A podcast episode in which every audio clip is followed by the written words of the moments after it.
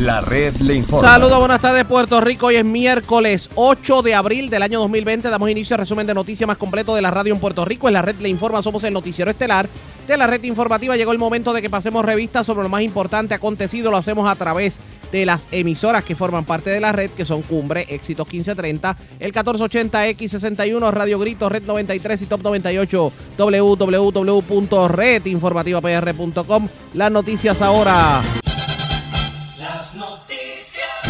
Y estas son las informa. informaciones más importantes en la red le informa para hoy miércoles 8 de abril. 620 casos positivos, 24 muertos. Así está el coronavirus en el país, según el Departamento de Salud.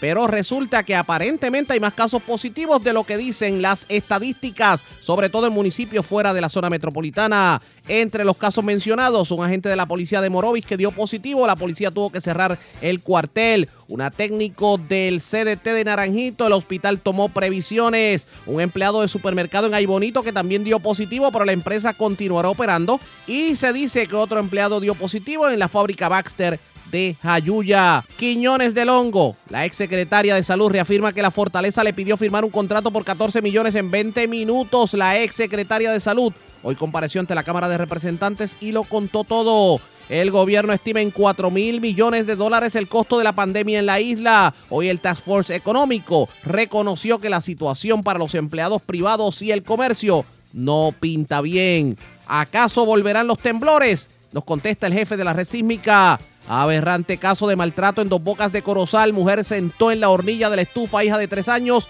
como castigo por haberse orinado encima. Cargos criminales contra joven que se alega ultimó a balazos a hombre en Bayamón y también a hombre que trató de escalar supermercado en Vega Baja. Sorprenden infraganti hombre violando el toque de queda con drogas y una tablilla falsa. Hombre agreda a su padre octogenario en las Margaritas de Salinas. El octogenario defendiéndose le propinó una herida con cuchillo a su agresor. Y arrestan cuatro jóvenes a los que le ocuparon drogas en el Parque del Niño en Ciales. Esta es la red informativa de Puerto Rico.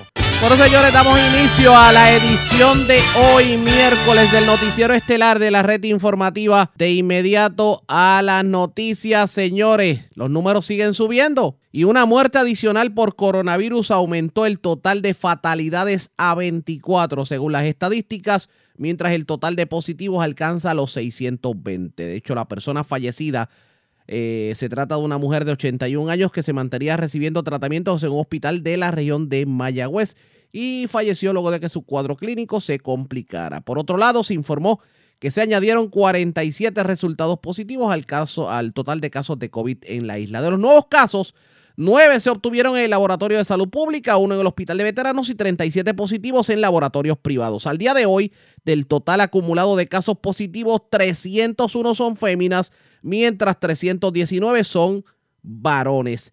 Y claro está, las cifras continúan mostrando un ritmo ascendente que hay que detener, según indica el doctor Segundo Rodríguez Quilichini, coordinador del Puerto Rico Medical Task Force, que de hecho está insistiendo en que se debe extender el toque de queda y que esto lo debemos hacer como, como dicen por ahí, como un sacrificio de cuaresma. Voy a citar una expresión del funcionario, que lo tenemos por aquí. El coronavirus es una realidad con la que tenemos que vivir y luchar día a día. Todos estamos en riesgo de contraer el COVID, nadie está inmune. Este asunto es serio y necesitamos aceptar la realidad de que salir a la calle y exponerse innecesariamente nos puede costar la vida. Pero dicen por ahí que no son todos los que están ni están todos los que son, porque hay municipios que están reportando casos pero no están en las estadísticas. Y hay otros municipios en donde se le han hecho pruebas a pacientes y todavía es la santa hora que no han recibido los resultados. Diálogo sobre el tema con el representante David Quiñones. Saludos, buenas tardes, bienvenido a la red informativa. Buenas tardes, Arriaga, y a todos los que nos escuchan a través de la red. No sé por qué tengo... y tu familia. Y usted también y los suyos. No sé por qué tengo el leve presentimiento de que no son todos los que están ni están todos los que son en estas estadísticas que hemos estado viendo de coronavirus, sobre todo cuando hay mucho rumor de casos que se han confirmado y no los vemos en las estadísticas. Pues mira, yo sé que las estadísticas se van actualizando a diario, eh, pero sí eh, te puedo hablar de lo que es mi distrito. Ahora mismo había un caso en Lares que salió público, ¿verdad? De que se trató eh, y logró superar el coronavirus, pero ayer mismo yo me enteré que en Lares hay otro caso, de hecho hay, hay, hay dos porque son de la misma familia. Y lo que me preocupa es que un otro de los miembros de la familia que vive en esa residencia acude al supermercado a diario o cada dos días y no ha querido hacerse la prueba, por lo que nosotros estamos tomando acción con el Departamento de Salud eh, para que esta persona eh, eh, sea obligada, ¿verdad? Para que, porque no puede estar acudiendo al, al, supermercado ni en ningún sitio si ni siquiera se ha hecho la prueba y tiene dos personas contaminadas en su hogar. También, eh, yo sé que tú lo habías mencionado, hay un caso que salió de Jayuya, es un empleado de la Baxter. Correcto. Por lo que yo esta mañana he solicitado al Departamento de Salud que se le administre la prueba a todos los empleados de la Baxter por su seguridad y por la de la familia. Pero aquí hay, aquí hay algo, aquí hay algo curioso, porque es que tantos casos que, que se que vemos, que se mencionan, sin embargo, vamos a los números de la tabla, de Lares solamente se habla de un caso, y Lares tiene como tres o cuatro. Y así mismo. De Lares sale un, de hecho, de Lares sale un caso eh, yo tengo que verificar con el Departamento de Salud si es que el caso que, que adquirimos en conocimiento ayer entró como ese único caso y, y sacaron el otro que ya se curó. Pero la idea, pero, ¿qué se, pero parte tengo que verificar. ¿Por qué sacar casos de las estadísticas si la idea de las estadísticas es ver la totalidad de los casos? Pero puede salir de, de caso activo a caso eh, que ya logró salir. O sea, tenemos que ver cómo ellos lo están Porque eh, recuerda que la estadística dice casos positivos. Exacto. Por eso, eso es lo que dice la estadística, casos positivos. Sí. Y habla de casos negativos, pero no habla de casos que, que salieron, que se curaron. De eso no habla. Eh, que de hecho ha habido un reclamo de eso, que la, la, ciudadanía ha querido ver cuántos han tenido coronavirus y cuántos han logrado salir Definitivo. sobrevivientes al, al, COVID. Definitivo. Y quiero aprovechar eh, a Riaga para hacerle un llamado a nuestra gente.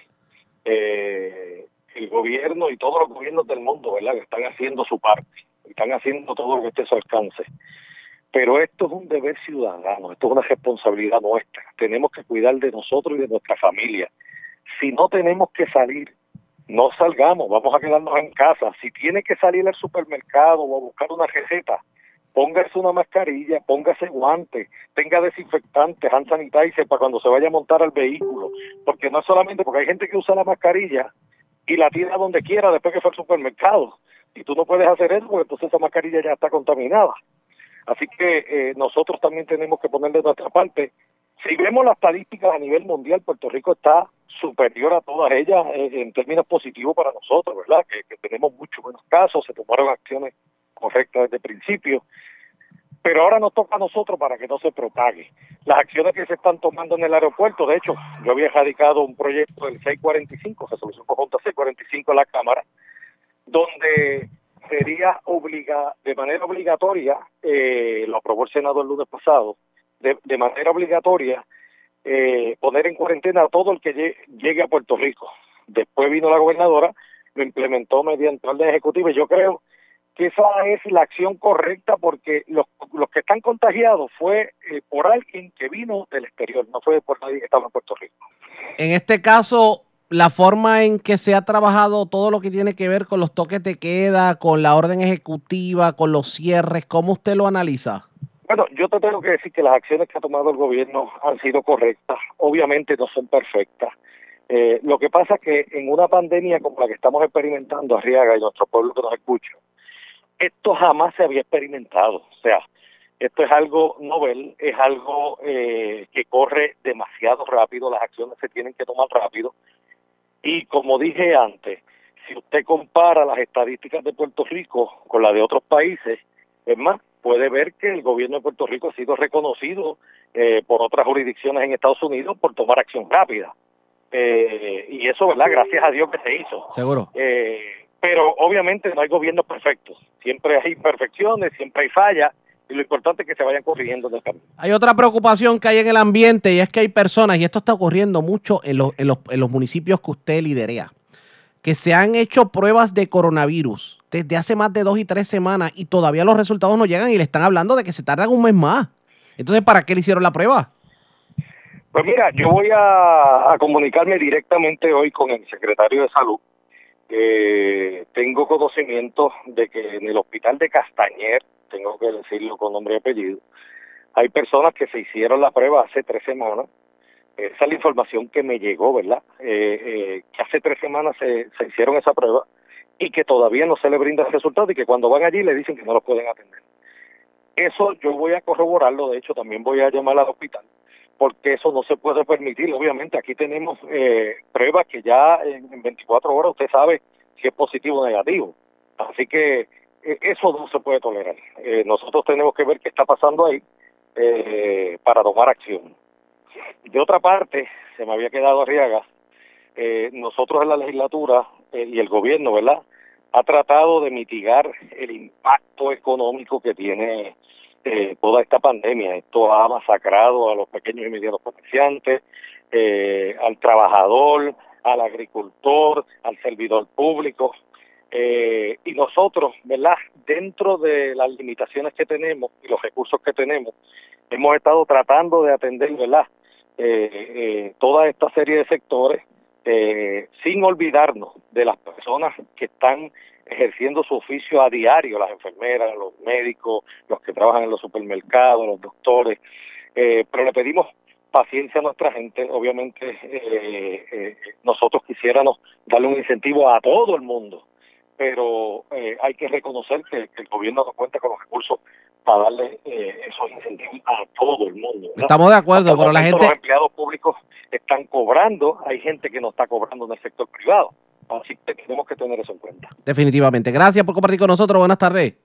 Gracias, Ariaga. Buenas tardes a todos. Era el representante David Quiñones. Y sí hay una situación que se está reportando, sobre todo las denuncias en el CDT de Castañer, de que aparentemente hay personas que se han hecho la prueba desde hace dos semanas, dos semanas y media.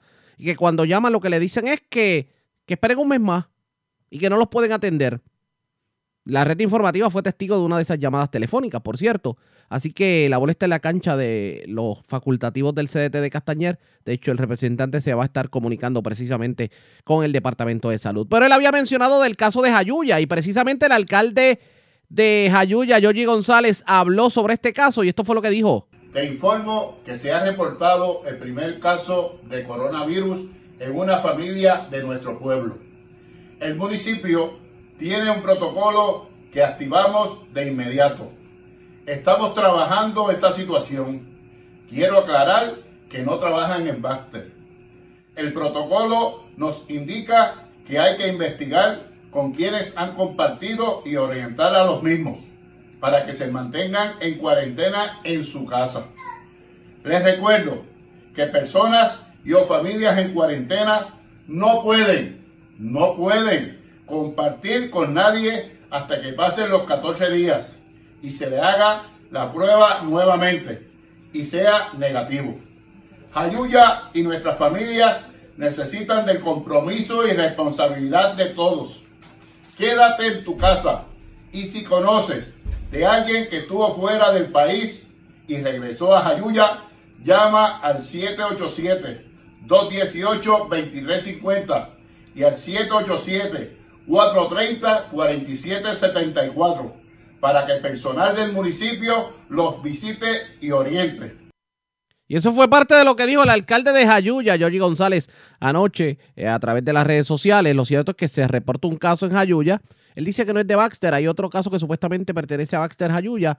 Nosotros obviamente le vamos a estar dando seguimiento a la información, pero tenemos que seguir hablando de casos y tenemos que seguir hablando de estadísticas. Pero antes, hagamos lo siguiente. Presentamos las condiciones del tiempo para hoy. Continúa lloviendo para muchos sectores de Puerto Rico. De hecho, para que tengan una idea, la zona este de Puerto Rico recibió mucha cantidad de lluvia, tanto así que hubo que emitir por parte del Servicio Nacional de Meteorología advertencias de inundaciones. ¿Qué debemos esperar en el transcurso de la tarde? Más lluvia. Para muchos sectores del país, también inundaciones debido a que el terreno se encuentra bastante saturado. Las temperaturas mínimas en la noche se esperan alcanzando los bajos 60 grados.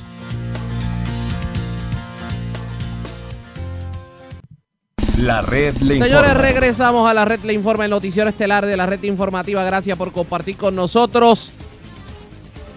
La exsecretaria de Salud Concepción Quiñones del Hongo dejó claro en el día de hoy que se reafirma sobre todas las denuncias públicas que ha hecho durante las pasadas semanas, incluyendo la presunta orden que recibió de la fortaleza para firmar en un periodo de 20 minutos un contrato de poco menos de 14 millones para la compra de 713 respiradores que iban a llegar en 16 meses. Sobre el particular, el representante Juan Oscar Morales, quien inició hoy una serie de vistas públicas a puertas cerradas para investigar las contrataciones que hizo el gobierno a raíz de COVID-19, ha dicho que tiene evidencia y una declaración jurada que apunta a que quien le dio la instrucción fue nada más y nada menos que Marisol Blasco, la ayudante de la gobernadora Wanda Vázquez. Quiñones del Hongo a la llegada a la vista ejecutiva que se llevó a cabo en el día de hoy a preguntas de la prensa antes de entrar a la vista. No quiso confirmar el nombre de Blasco, pero contestó en la afirmativa cuando se le preguntó si, se, si de hecho se reafirmaba en todo lo que ha denunciado. ¿Qué dijo la funcionaria? O la exfuncionaria en este caso. Vamos a escuchar. ¿Hay algún cambio en las declaraciones que ya previamente usted ha hecho? Ninguna. Oye, pero usted está satisfecha, ¿no? Porque desde un inicio usted manifestó que le interesaba más, eh, de poner bajo juramento. Eso es correcto. ¿Usted tuvo algún contacto con algún miembro de la compañía Apex, algún cabildero, algún funcionario le hizo un acercamiento antes de irse? Ninguno. ¿Y 313 de eso tampoco? Tampoco. Yo no tuve contacto con ninguna persona que le hiciera cotizaciones o propuestas al Departamento de Salud para comprar. ¿Qué pensó cuando vio todo el escándalo que ha surgido en las últimas 24 horas? Que me alegro que las cosas se aclaren porque el pueblo de Puerto Rico merece que el servicio sea transparente y que las cosas se hagan bien hechas para la salud del pueblo.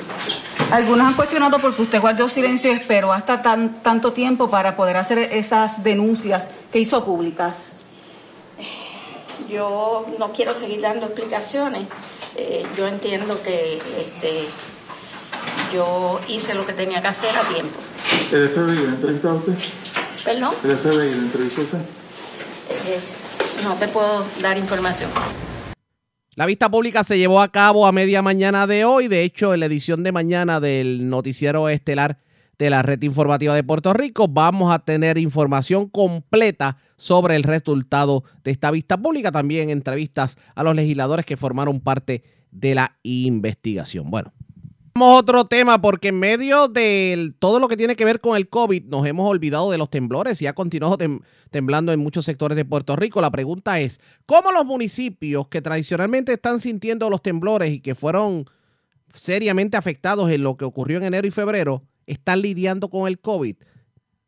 Hoy, Henry Lugo y Jackie Méndez del Pocillo Mañanero entrevistaron al doctor Víctor Huérfano de la red sísmica y esto fue lo que dijo microtemblores que ocurrían cada rato, eso era, era todos los días había uno que otro temblorcito en esa zona. Ya a partir del 28 de diciembre, pues la actividad de, aumenta drásticamente con aquel evento de, ser un día sábado, me acuerdo, un día sábado como a las seis y media de la, de la tarde, que hay un 4 punto algo, no recuerdo exactamente cuánto fue, y después a las 9 de la noche que hay un cerca 5. Y ahí comienza toda esta actividad que entonces tiene su punto mayor el ya el, los primeros días de enero con el evento de magnitud 6.4.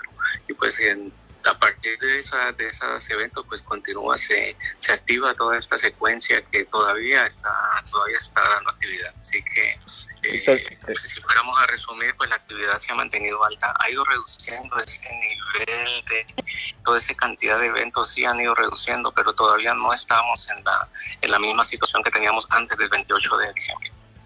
Víctor, es correcto y, me incluyo. Yo soy de los que mide 4.0 o menos, no me preocupo tanto. Yo creo que el público está igual que yo. Una vez ya yo escucho 4, 4 punto algo, la preocupación crece.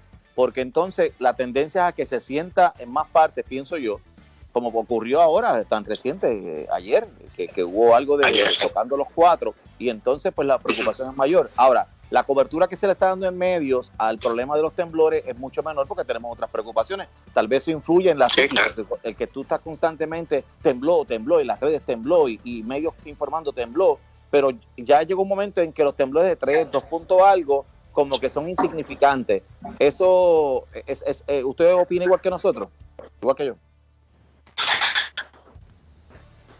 Hello. Pues tal vez nosotros por lo que no estamos en el área, pero si, si uno habla con una con una persona del área que está siendo impactada del área de, de Juanita, del área de Jacob, pues seguramente va a opinar algo diferente. Eh, y ellos, pues sí, el día, los días anteriores, que pues, yo he mantenido comunicación con, con personas de, de, la zona y muestran su, su inquietud, muestran su preocupación al respecto. El asunto con los temblores es que, como ustedes bien saben, el, el, es una ciencia un poco incierta en el sentido en que no hay, no hay manera de, de poder decir qué va a pasar mañana sabemos lo que pasa hoy cuando ya pasó, sabes, ocurrió el evento, pues lo monitoreamos, lo detectamos, sí podemos dar recomendaciones, sí podemos hacer estudios, pero son estudios a largo plazo. Hacer una hacer un estudio sísmico pues no es un tema de un día para otro, hacer un la misma para darles un ejemplo, para hacer una construcción de no sé, cualquier eh, infraestructura crítica, eso requiere un estudio de suelo, eso requiere tener un diseño estructural, eso de que requiere hacer todo un, todo un trabajo científico que para hacerlo necesita pues un, un insumo y necesita todo un trabajo previo que toma, toma mucho tiempo y saber dónde están las fallas, saber cuáles son sus características, pues esos son, son temas a largo plazo. Y que todavía no se ha corregido. le pregunto. Ajá, perdóname, Henry. Te digo yo que todavía no se han corregido todas esas estructuras de gobierno, escuelas, edificios, que, que estábamos pendientes porque no, no, se puede trabajar en esos lugares, no, no pueden acudir a esas escuelas, pero como ahora estamos en este receso debido a lo que estamos viviendo con el virus, pues entonces el gobierno toma un respiro, pero el gobierno sabe que tiene otra responsabilidad por ahí pendiente, que es poder corregir todas esas estructuras que tomará años probablemente, ¿verdad? Porque en semana no se, va, no se va a realizar todo eso, pero que lo, estamos refrescando el tema porque es, es importante que en un momento dado el gobierno tenga que tomar acción otra vez. Bueno, eh, y quiero añadir un poquito más, que el gobierno, eh, yo sé que está bien pendiente del COVID-19, pero vamos a recalcar, como dice el doctor, que un terremoto no avisa y que esto pasa de la noche a la mañana y bien dijiste tú que todavía hay muchas estructuras que se quedaron a mitad por esto del COVID-19. Yo puedo entender que el COVID-19 está ahí, pero yo no entiendo cómo no se le puede, cómo puede afectar el hacer un movimiento con tu mano, tomar decisiones con la red sísmica y darle el dinero que ya habían hablado a ese departamento para que ellos prosigan la compra de los equipos que se necesitan o de las cosas necesarias para que la red sísmica en Mayagüez este, pueda seguir haciendo la labor de excelencia que están haciendo. Y la pregunta para el doctor Víctor Huérfano es la siguiente. Doctor, ¿el gobierno central se sigue acordando de ustedes allí en la red sísmica y le ha desembolsado algún capital monetario para que puedan proseguir las investigaciones o compra de algún equipo si hace falta? Pues mira, el, para hacerte el cuento corto, después de los eventos de enero hubo una, una resolución conjunta, eso es correcto. La Cámara la, la, la, la procesó y la sometieron y la creo que hubo una votación, la Cámara la pasó. Y lo cierto es que todavía esperan por el dinero, pero claro está, como que ha quedado en un segundo plano la situación de los temblores, aunque claro está. ¿Cómo se las arreglan los residentes del suroeste de Puerto Rico para lidiar con la situación de los temblores y también el COVID? Porque muchas personas optaban por estar fuera de sus residencias, pero lo cierto es que el toque de queda los obliga a estar nuevamente en sus residencias. ¿Qué terminará ocurriendo? Ustedes pendientes a la red informativa. La red le informa. Cuando regresemos retomamos el tema del COVID-19 y los alcaldes están pidiendo más claridad. Hablamos con el alcalde Isabela Chali Delgado. Regresamos en breve con más.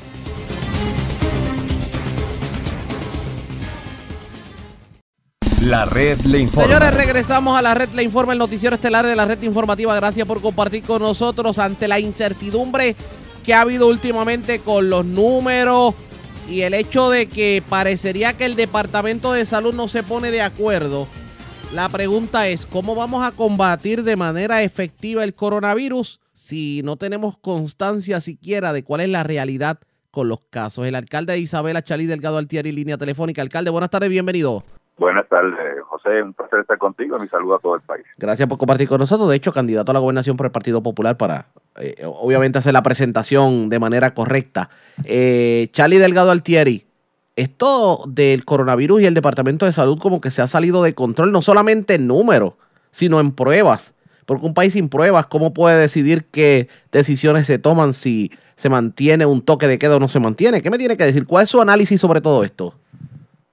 Mira, es lamentable, José, que tengamos el Departamento de Salud que en este momento trabajar eh, con una respuesta adecuada eh, y las medidas que se puedan tomar pues son determinantes, son la vida o la muerte de, muchas personas. Y me parece que la desarticulación que tiene el departamento, ya vemos aquí dos, ya estamos en el tercer secretario de, de salud, eh, lo que ha pasado con ACES, el arresto que hubo también en ACES por actos de corrupción. Ahora vemos las compras que se están haciendo que también pues tienen unos grandes visos de corrupción y para colmo pues el departamento no logra articular una política pública eh, que integre a los municipios para esta respuesta y mucho menos eh, las medidas que se han tomado van a favor de proteger a la ciudadanía toda vez que las medidas implementadas, algunas de ellas, pues han demostrado que han sido un desastre o no las han pensado, no las han analizado eh, y vemos que se implementan para luego darle para atrás cuando se eh, cuando se desarticula todo en la calle, como ha ocurrido con los supermercados, que hemos estado viendo una fila eh, exorbitante y, y poniéndose en riesgo entonces la salud de nuestro pueblo. Así que yo creo que el Departamento de Salud, pues definitivamente, y las medidas que ha estado tomando la gobernadora, pues han sido unas totalmente eh, erradas, ¿verdad? Muchas de ellas han estado erradas y, y las consecuencias las paga el pueblo. de Como por, Rico, e- como por ejemplo, que, cuál, eh, la más errada o la más preocupación que le da de todas las decisiones tomadas por la gobernadora es cuál? Mira, esto, esta última orden donde se estaba dando los cierres de los supermercados y de otros tipos de negocios, eh, lo, lo que provocó fue una gran desarticulación. ¿Por qué? Porque cerraste los servicios que son medulares y esenciales para la vida humana, como es los alimentos, cierras, ordenas cerrar esos negocios y que provoca que la gente se quede en su casa uno o dos días y luego salgan en masa para buscar esos servicios. ¿Por qué? Porque se fueron quedando sin alimentos en sus residencias.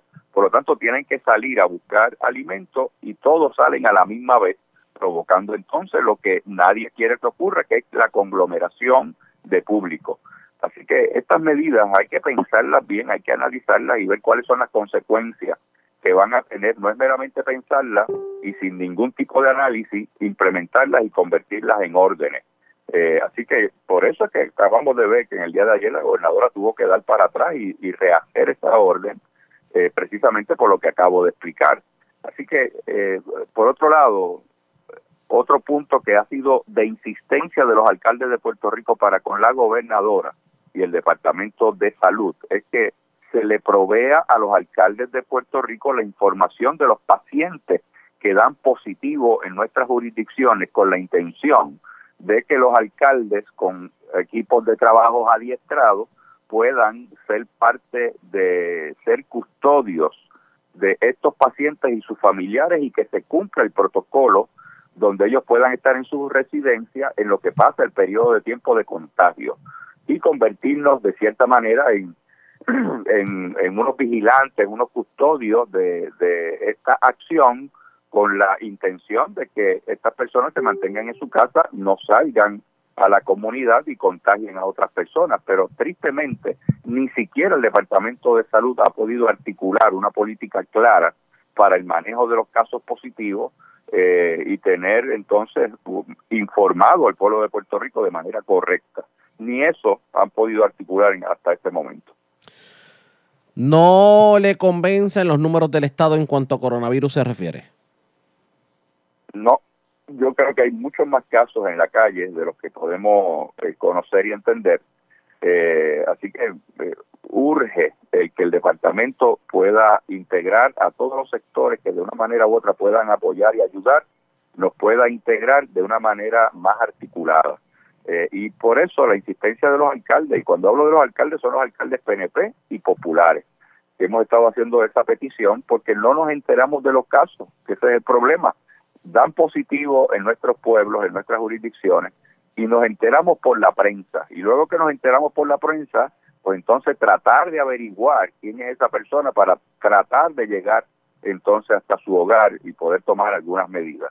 Pues mire, es tan sencillo como articular y organizar una respuesta a una situación como esta con los alcaldes, con los municipios, que se adiestre a un personal de, de estos municipios para trabajar con eh, una situación como esta, que dicho sea de paso, muchos municipios eh, tienen el asesoramiento de epidemiólogos que hasta los han contratado para que puedan ayudarle a establecer protocolos en diferentes instancias en los pueblos para la respuesta a este coronavirus y proteger la ciudadanía. Se le debe, bueno, vamos a, vamos a ponerlo en su justa perspectiva, el planteamiento que voy a hacer ahora. De hecho, para que sintoniza tarde, hablamos con el alcalde Isabela Charlie Delgado. Eh, ¿Qué va a pasar? ¿Qué debe pasar con aquellos que intentaron llenarse el bolsillo a costa del sufrimiento del pueblo en medio del coronavirus y sobre todo lo que tiene que ver con estas pruebas fatulas que iban a llegar a Puerto Rico? Mira, yo espero, yo espero de verdad que, se tome acción, yo espero que haya respuesta de, las entidades jurídicas de, de, este país y que se metan presos a estas personas que están robando. ¿Cómo es posible? Esta es la misma secuela que hemos visto de esta administración desde eh, los huracanes Irma y María, que comenzaron con Whitefish para comenzar con una transacción altamente sospechosa y que obviamente venían con un tumbe.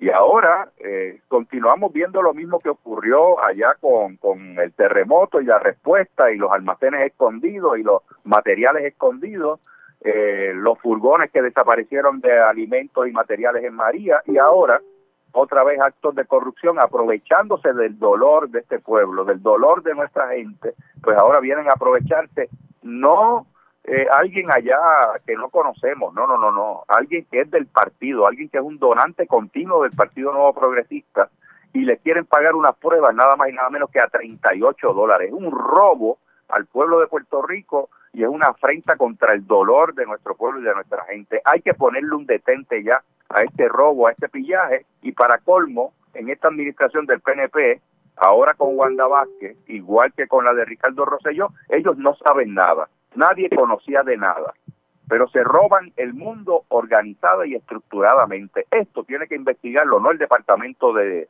de Justicia de Puerto Rico, porque lamentablemente están contaminados con todo esto. Esto tiene que ir entonces, tristemente y lamentablemente, pues al Departamento de Justicia Federal y que se investigue hasta las últimas consecuencias, porque hay que ponerle un alto ya a este robo y a este pillaje que tiene esta administración del Partido Nuevo Progresista y lo peor es robándole en momentos de mayor dolor a este pueblo. Eso es intolerable. Bueno, pues gracias por haber compartido con nosotros. Buenas tardes.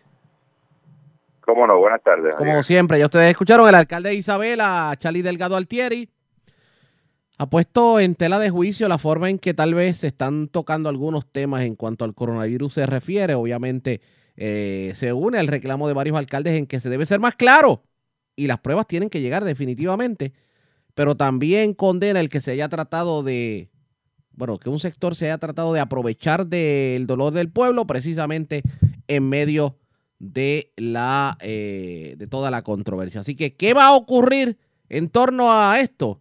Ustedes pendientes a la red informativa de Puerto Rico, que definitivamente le vamos a tener a ustedes información sobre el particular.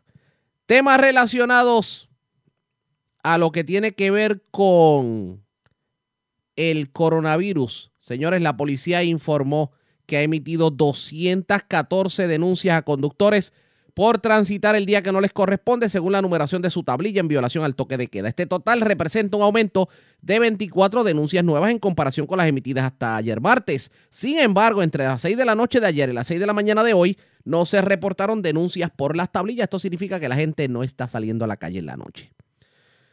Así que enhorabuena, por lo menos en esa parte, enhorabuena porque la gente está respetando el toque de queda en la noche. La policía ha emitido un total de 537 denuncias y se han arrestado 102 personas en relación a la orden ejecutiva. Pero con más información precisamente sobre las intervenciones de la policía, hagamos lo siguiente. La red. A la pausa, cuando regresemos, vamos a las noticias del ámbito policíaco más importantes acontecidas, entre las que tenemos que destacar. Sorprendieron infragante un hombre violando el toque de queda, pero con drogas y una tablilla falsa. También arrestaron cuatro jóvenes violando el toque de queda en Ciales y a estos se les ocupó drogas. Esto ocurrió en el Parque del Niño. Un hombre agredió a su padre octogenario en las Margaritas en Salinas. Este caballero se defendió y le propinó una herida en la mano con un cuchillo. Y cargos criminales le fueron radicados a un joven que se alega ultimó a balazos a un hombre en Bayamón y también cargos criminales le radicaron un hombre que trató de escalar un supermercado en Vega Baja. La pausa, regresamos en breve con más.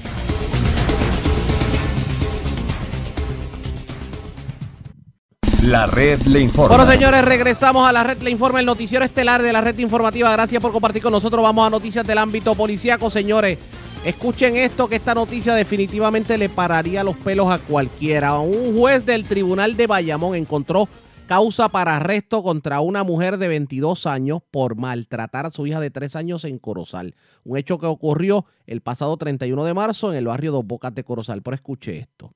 De acuerdo con la información que suministró el teniente Reinaldo Jiménez, director del 6 de Vega Baja, la niña sufrió una quemadura en el glúteo izquierdo y esto fue porque la mujer le había advertido a la menor que la iba a quemar si volvía a orinarse en la ropa. Aparentemente, pues, eh, esta menor de tres años pues se orinó y la dama la sentó en una hornilla de la estufa. Surge de la investigación que la madre, para castigar a la hija por hacerse pipí encima, la sentó en la hornilla de la estufa con la estufa encendida, causándole quemaduras en el glúteo izquierdo, según indica el informe policíaco. Esta menor fue atendida en el Children's Hospital de Bayamón. El caso fue referido de inmediato al Departamento de la Familia y después de la pesquisa, la División de Delitos Sexuales y Maltrato a Menores del 6 de Vega Baja, pues presentó el caso ante el juez Manuel Méndez del Tribunal de Bayamón, quien determinó causa para arresto. Después de prestar la fianza, la mujer quedó en libertad con supervisión electrónica hasta la vista preliminar. Pero vamos precisamente a noticias de la zona norte de Puerto Rico porque, señor, cargos criminales por asesinato se le radicaron a un joven que aparentemente se le atribuye haberle, haber ultimado a balazos a otra persona. Esto ocurrió en jurisdicción de Vega Alta. También se erradicaron cargos criminales contra un hombre que fue sorprendido violando obviamente el toque de queda, pero lo mangaron con una tablilla que no era del vehículo y con sustancias controladas en su poder. También, además, también le erradicaron cargos criminales contra un caballero que aparentemente intentó escalar el supermercado Fancoop de Vega Baja. Wanda Santana, oficial de prensa de la policía en Bayamón, con detalles. Saludos, buenas tardes. Buenas tardes para usted y para todos. ¿Qué información tenemos? Eso es correcto. Durante la tarde de ayer en el tribunal de Bayamón le fueron radicados cargos al señor Jesús Nieves Rodríguez de 29 años por los artículos de ley de arma 6.04 y asesinato artículo 93A del Código Penal. Estos hechos que ocurrieron el 19 de febrero del año corriente a eso de las 10 de la noche en las parcelas nuevas Barrio San José en donde Nieves Rodríguez le realizó varios disparos a Víctor M. Prados Charies, causándole la muerte. Jesús Nieves fue llevado ante el juez Manuel Méndez Cruz, quien fijó una fianza de un millón doscientos mil dólares, la cual no prestó siendo fichado e ingresado en la cárcel regional de Bayamón. Por otra parte, el agente Luis Serrano del negociado de tránsito consultó el caso de David Vélez Soto, de 29 años, residente de Vega Baja, con el fiscal Carlos Rodríguez, quien instruyó la erradicación de cargos por la violación a la orden ejecutiva, la ley 20 del toque de queda. A este también se le ocupó sustancias conducía un vehículo de motor sin estar autorizado, alteración y falsificación del de las partes del vehículo y posesión de una tablilla genuina y conducir un vehículo de motor con derechos anuales vencidos. Vélez Soto fue llevado ante el juez Manuel A. Meléndez, quien encontró causa a los delitos fiando una fianza de siete mil dólares, la cual prestó quedando en libertad hasta la vista preliminar. Y por último, le fueron radicados cargos por tentativa grave de escalamiento, daños agravados, ley de arma, ley grave, ley 20, violación al toque de queda a Marcos Rodríguez Meléndez de 32 años, residente de Vega Baja, quien para la fecha del 6 de abril le ocasionó daños al portón y puerta del supermercado FAMCOOP que ubica en la carretera 160 del barrio Almirante Zoom en Vega Baja con la intención de acceder al lugar. El agente Elías Otero, adscrito al distrito de Vega Baja, consultó el caso con el fiscal Carlos Rodríguez, quien ordenó la erradicación de cargos. El juez Manuela Meléndez encontró causa en los delitos de tentativa de escalamiento grave y la ley de armas 4.05, fiando una fianza de 20 mil dólares, la cual prestó quedando en libertad bajo supervisión electrónica hasta la vista preliminar. Buenas tardes. Gracias, era Wanda Santana, oficial de prensa de la policía en Bayamón, de la zona metropolitana la zona sureste de Puerto Rico, porque un caballero agredió a su padre de la tercera edad. De la tercera edad. Esto ocurrió en Salinas, pero claro, esta persona, el octogenario, sintiéndose amenazado, agarró un cuchillo y le propinó una herida en la mano a su agresor. Alvin Rivera, oficial de prensa de la policía en Guayama, con detalles. Saludos, buenas tardes. Saludos, buenas tardes. Sí, en efecto, una agresión fue reportada a las autoridades en horas de la noche del día de ayer en la urbanización Las Margaritas del pueblo de Salinas. Según la investigación preliminar, alega Esteban Ortiz Dávila, de 86 años, que mientras se encontraba en su residencia, su hijo Esteban Ortiz Rivera, de 56 años, se tornó agresivo y acto seguido lo agredió con ambas manos en la cara. Eh, este, al ver que su vida corría peligro, tomó un cuchillo agrediéndolo en el antebrazo izquierdo. A Ortiz Rivera se le leyeron las advertencias requeridas por ley y fue llevado al hospital de Salinas. Ambos fueron atendidos eh, por paramédicos en la, en la residencia y transportaron a Ortiz Rivera al Hospital Sudmed de Salinas, donde le tomaron 12 puntos de sutura. El caso fue consultado con el fiscal López, quien instruyó dejar el mismo en custodia de la policía hasta el día de hoy para la posible erradicación de cargo. Esto es todo lo que tengo por, el momento. Tengan linda tarde. Gracias, será Alvin Rivera, oficial de prensa de la policía en la zona de Guayama, de la zona sureste. Vamos al norte de Puerto Rico. Las autoridades arrestaron a cuatro jóvenes, aparentemente con sustancias controladas en el Parque del Niño. Esto es la entrada de la urbanización Los Llanos de Ciales. Wanda Vázquez, directora de la oficina de prensa de la policía en Arecibo, con detalles. Saludos, buenas tardes. Sí, gracias, muy buenas tardes. Ahí se encontraba el agente Alexis Camacho Soto en unión al sargento Alberto Torres de la División de Homicidios del área de Arecibo mientras se encontraban en esa carretera de la 149. Intervinieron por la violación del toque de queda eh, con estos cuatro jóvenes que se encontraban dentro de un vehículo, un vehículo Hyundai Accent del 2001. Estos individuos estaban consumiendo sustancias controladas cuando fueron intervenidos. Al momento de, de los arrestos se identificó al conductor del auto, a Yanuel Rivera Pagán, de 19 años de edad. Los otros pasajeros eran dos menores, uno de 16, uno de 17 y otra persona adulta. A esto se le ocuparon unas 30 bolsas de marihuana, un cigarrillo de marihuana y 140 dólares en, ah, en efectivo y parafernalia. Hasta el momento, pues este caso fue consultado con la fiscal Gretchen Camacho y con el procurador de menores Pedro de León, quien estos instruyeron para citar el caso posteriormente en otra fecha. Esa es la información que tenemos hasta el momento. Gracias por la información. Buenas tardes. Igual para ustedes. Gracias, era Wanda Vázquez Cabrera, directora de la oficina de prensa de la policía en Arecibo. De la zona norte, vamos a la zona sur de Puerto Rico, porque señores, se reportó un escalamiento de un negocio del Paseo Tablado en Juana Díaz y se llevaron dinero, se llevaron ocho cajas de cerveza y varias propiedades, todo valorado en tres mil dólares. Luz Morel, quien también es directora de la oficina de prensa, pero esta vez en la zona sur de Puerto Rico, nos trae detalles en vivo sobre el particular. Saludos, buenas tardes. Sí, muy buenas tardes a todos. ¿Qué información Eh, tenemos? En horas de la tarde de, de la mañana de ayer, debo, de- debo decir, fue reportado un escalamiento en el establecimiento Negocios Salpica, el mismo ubicado en el Paseo Tablado en Juana Díaz. Según información recibida por personal de centro de mando, fue recibida una querella donde al ser entrevistada el querellante Isaac Oquendo, este alegó que alguien forzó puerta de metal de puerta principal de mencionado lugar, donde lograron acceso al interior donde y se apropiaron de ocho cajas de cerveza de diferentes marcas, varias botellas de licor y además dinero para gastos menores, el petty cash, que se encontraba en la caja registradora y una alcancía. El querellante estimó los daños y la propiedad en aproximadamente tres mil dólares. Esta querella fue investigada inicialmente por la agente Ángel Estrada de la Unidad de Investigaciones del Grupo A y referida a la División de Delitos contra la Propiedad y Fraude. El agente Gamaliel Pedrosa de Servicios Técnicos se hizo cargo de la toma de fotos y recopilación de evidencia. Eso es lo que tenemos hasta el momento. Gracias por la información. Buenas tardes. Muy buenas tardes a todos.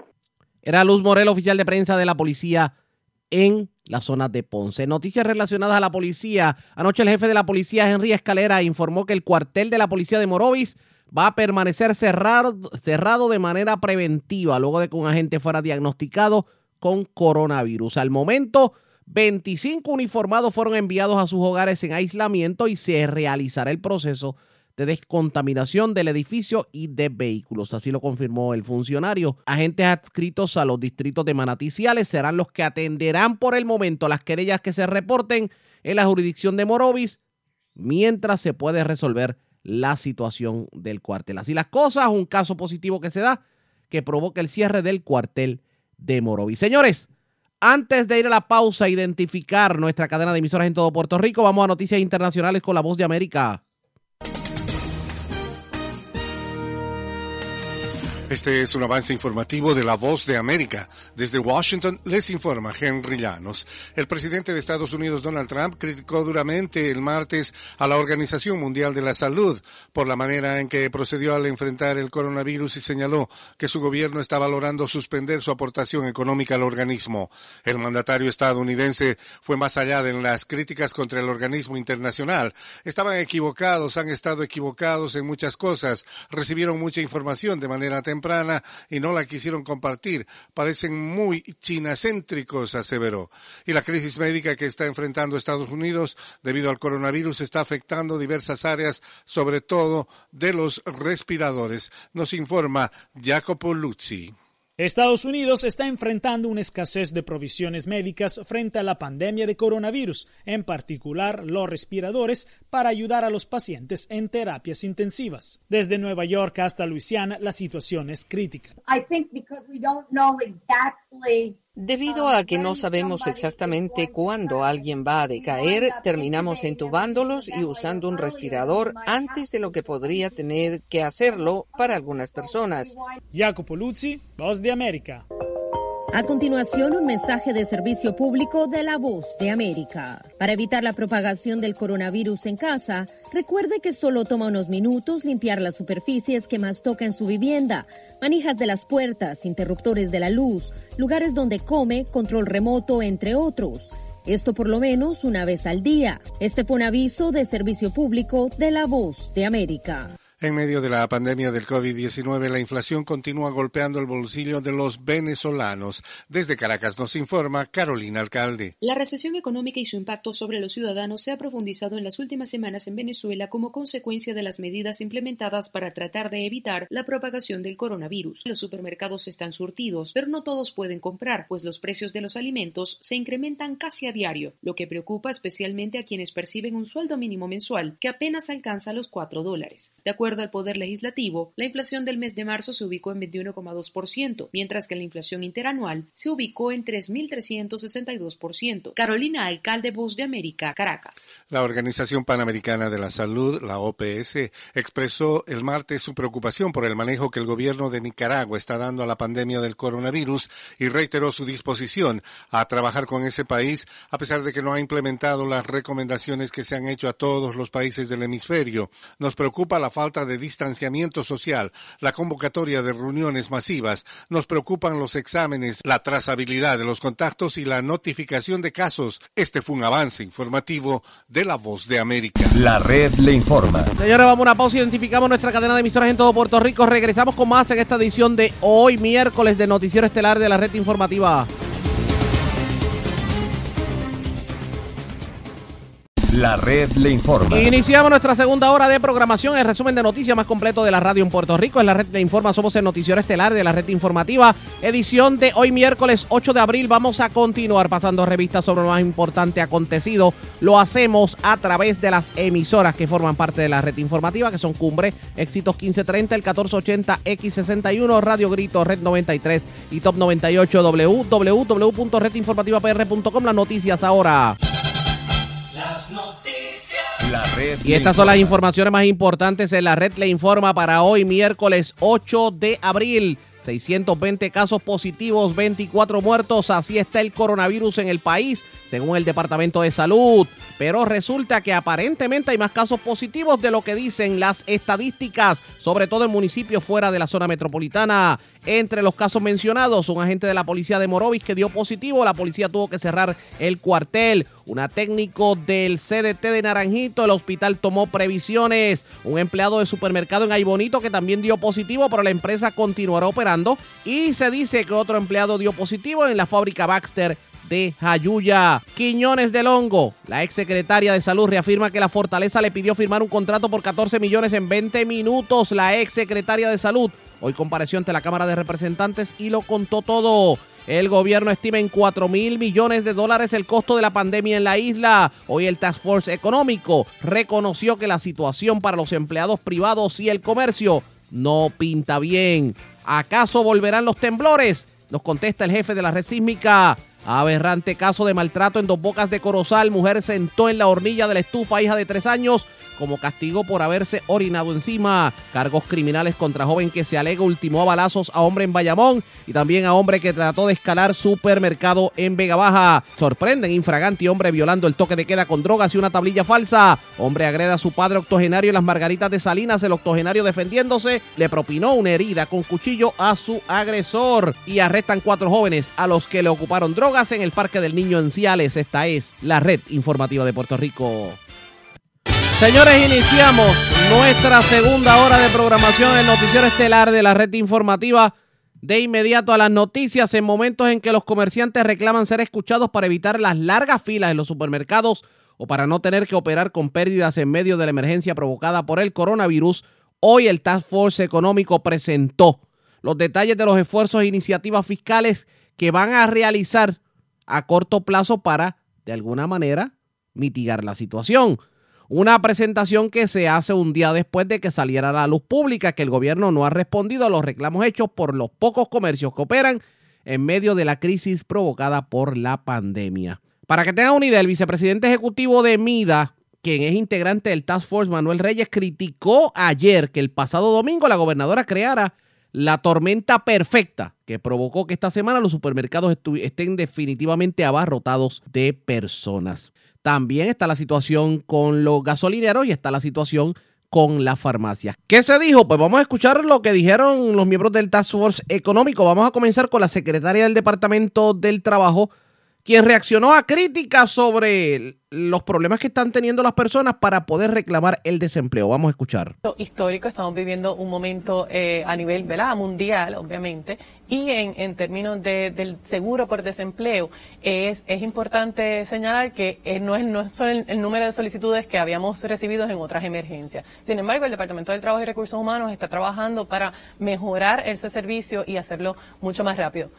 Ya hemos recibido ¿verdad? miles de solicitudes, lo que significa es que las personas sí han podido eh, eh, accesar al portal y establecer su reclamación. De igual forma, ya se han entregado cheques como eh, depósito directo a esas personas que, que habían reclamado en esas primeras semanas. ¿Tiene algún total, algún número global? Eh, mañana vamos a estar reportando, estos, eh, estos números son administrados por el Departamento del Trabajo Federal. Estuvimos dando en los primeros días los números diarios, sin embargo, por eh, las regulaciones que para poder llegar los fondos adicionales de, acuerdo con el CARES Act y las regulaciones del Departamento del Trabajo Federal, debemos entonces informarlos semanalmente, así que el día de mañana vamos a tener unos números más claros. Sin embargo, pues son miles de solicitudes, para que tengan una idea, ya sobrepasamos el número de solicitudes que habíamos recibido en el huracán María durante los meses de, eh, de septiembre del 2017 a febrero del 2018, así que ustedes pues imaginarán el número de solicitudes que estamos recibiendo diariamente. Sin embargo, se están atendiendo las mismas y estamos eh, aumentando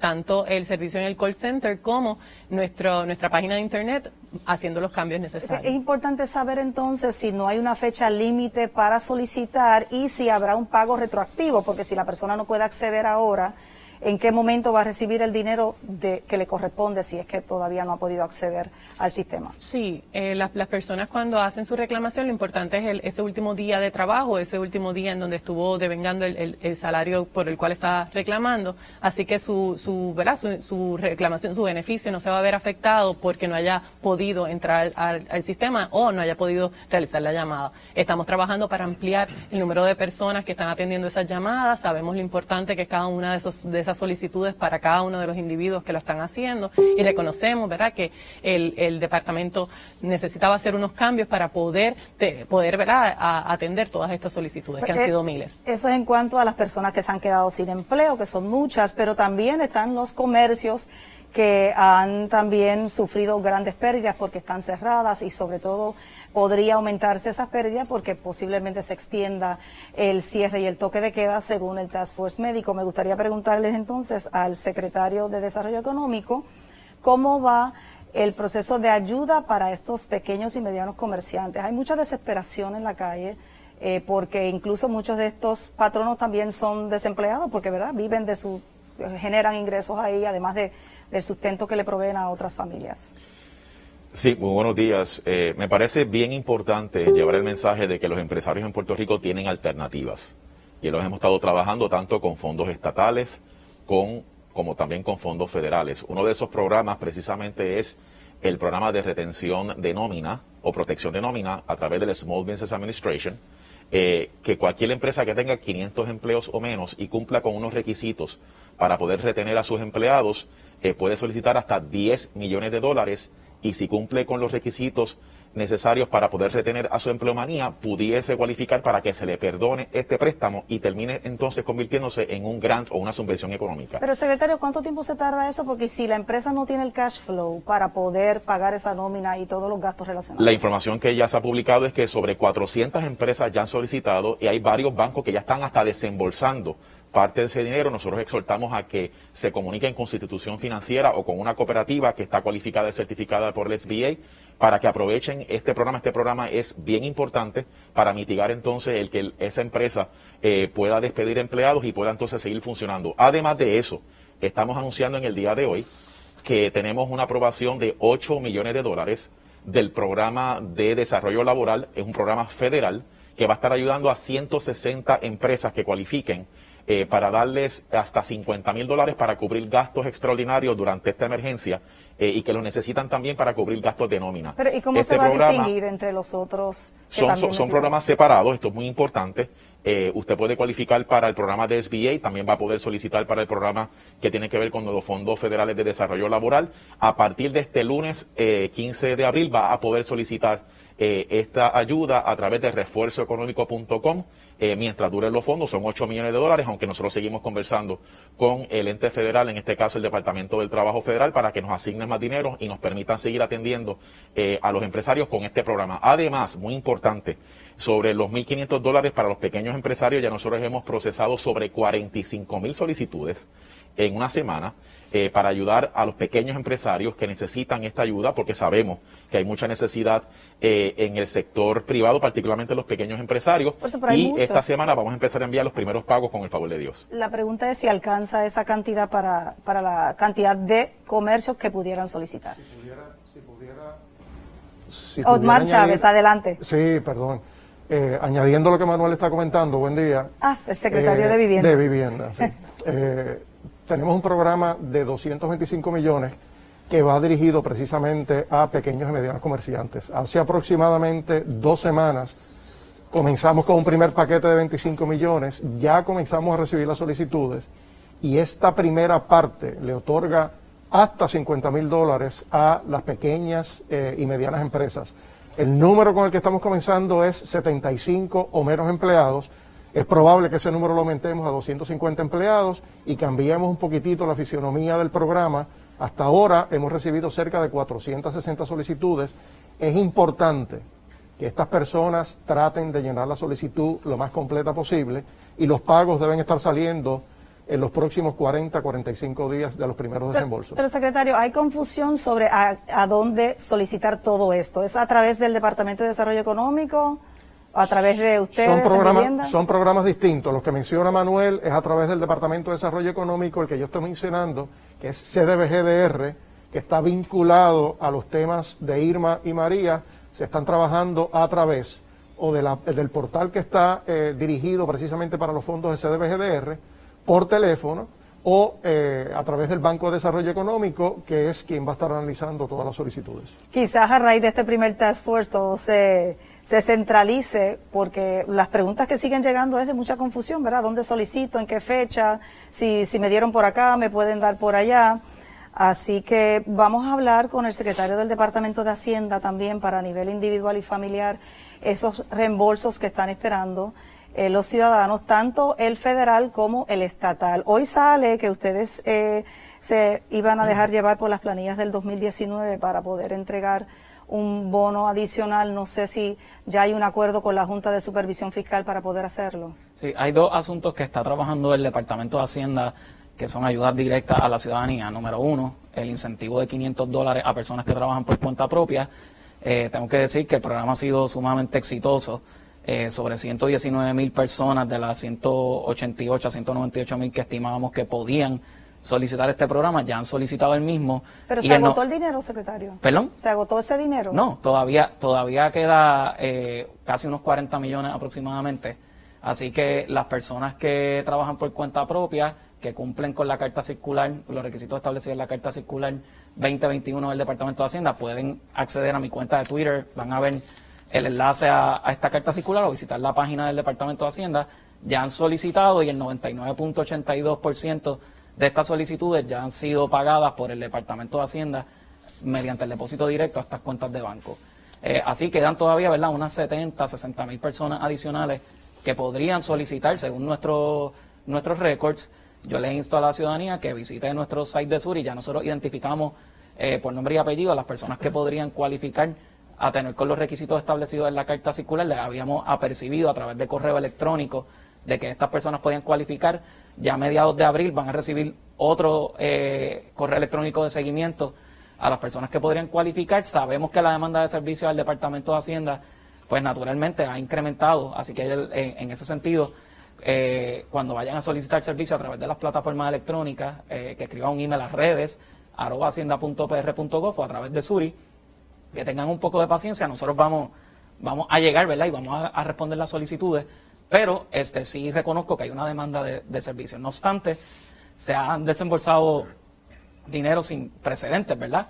En una rapidez que, que, eh, no se esperaba del departamento y esa parte nos enorgullece muchísimo. En cuanto a los 1.200, ya vamos a someter el borrador al Tesoro Federal para que ellos consideren la misma y podamos empezar a, a desembolsar estos, estos fondos. Si llegamos a un acuerdo con la Junta de Supervisión Fiscal, que para evitar dilaciones operacionales con el desembolso del dinero, tan pronto tengamos el acuerdo, tenemos hasta 400 millones para anticipar a las personas participantes. O sea, que ustedes entonces emitirían otro cheque parcial en ese caso. No, no sería O parcial. el cheque completo de los 1.200 dólares. Sí, de los 1.200 dólares a las personas que participen. Recuerden que estos son fases, son eh, miles, cientos de miles de personas que cualificarían, así que definitivamente un proyecto de esa naturaleza se tiene que distribuir por fase y en la medida en que vayamos desembolsando, que vayamos viendo que hay una dilación del Tesoro Federal en, su- en suministrarnos estos fondos federales, nosotros podríamos anticiparle a la ciudadanía hasta 400 millones de dólares. Ese pote se, ¿verdad? se reembolsaría con fondos federales si así lo aprueba el Tesoro Federal mediante, mediante el acuerdo mutuo. Y de esta manera no ocurriría o evitamos que ocurra lo, que- lo que pasó en el 2009 con los fondos ARRA, con una dilación, porque los fondos federales no llegaban eh, con la rapidez que el Departamento de Hacienda podía procesar. Este secretario, yo preguntaba ahorita de si se había agotado o no el dinero, porque hay personas que han recibido una notificación de Hacienda que señala que ya llegaron al máximo de solicitudes. ¿Esto es cierto no es cierto? No, no es cierto. Eh, esa, esa notificación, si el secretario de Desarrollo Económico, que contaba con, con una partida presupuestaria de unos 60, de unos 60 millones, si ha percibido a, a a los participantes que debido a las solicitudes que ha, que ha recibido, eh, había llegado a su tope, pero no tiene que ver con la, eh, con la solicitud del Departamento de Hacienda. Yo tengo que decir que en este programa eh, de personas que trabajan por cuenta propia, nosotros sabemos por nombre y apellido quiénes son esas personas eh, participantes, porque cuando establecimos los requisitos a través de la Carta Circular 2021, lo hicimos, ¿verdad? Conociendo en detalle quiénes son esa- esas personas participantes y por eso es que pudimos apercibirlo directamente a esas personas mediante correo electrónico. Secretario de Hacienda, quien habla precisamente de los incentivos y del dinero que llegará a Puerto Rico por parte del presidente de Estados Unidos, Donald Trump. Vamos a continuar escuchando lo que dijo el Task Force Económico, pero antes hagamos lo siguiente. Presentamos las condiciones del tiempo para hoy. Continúa lloviendo para muchos sectores de Puerto Rico. De hecho, para que tengan una idea, la zona este de Puerto Rico recibió mucha cantidad de lluvia, tanto así que hubo que emitir por parte del Servicio Nacional de Meteorología advertencias de inundaciones. ¿Qué debemos esperar en el transcurso de la tarde? Más lluvia para muchos sectores del país, también inundaciones debido a que el terreno se encuentra bastante saturado. Las temperaturas mínimas en la noche se esperan alcanzando los bajos 60 grados. La red le informa. Señores, regresamos a la red Le Informa, el noticiero estelar de la red informativa de Puerto Rico, edición de hoy miércoles. Gracias por compartir con nosotros. Vamos a continuar escuchando lo que dijo el Task Force Económico, porque ya hemos hablado de incentivos. La pregunta es: ¿qué va a ocurrir con los negocios? Esto fue lo que dijeron en medio de un programa especial. El paquete inicial ¿verdad? que se había trabajado y que había elaborado la gobernadora con la aprobación de la Junta de Supervisión Fiscal fue específico ¿verdad? en cuanto a los distintos incentivos que se iban a otorgar y para nosotros era bien importante, y quiero recalcar, esa primera línea de defensa, esa primera línea del ejército blanco, ¿verdad? Como decimos, que son primeramente, ¿verdad? Esas enfermeras, esos doctores, esos médicos este, que están trabajando, incluso los técnicos respiratorios y muchos más que están trabajando en esa línea de defensa. Así que en ese sentido, ese paquete permanece inalterado. Eso fue debidamente aprobado por la Junta de Supervisión Fiscal.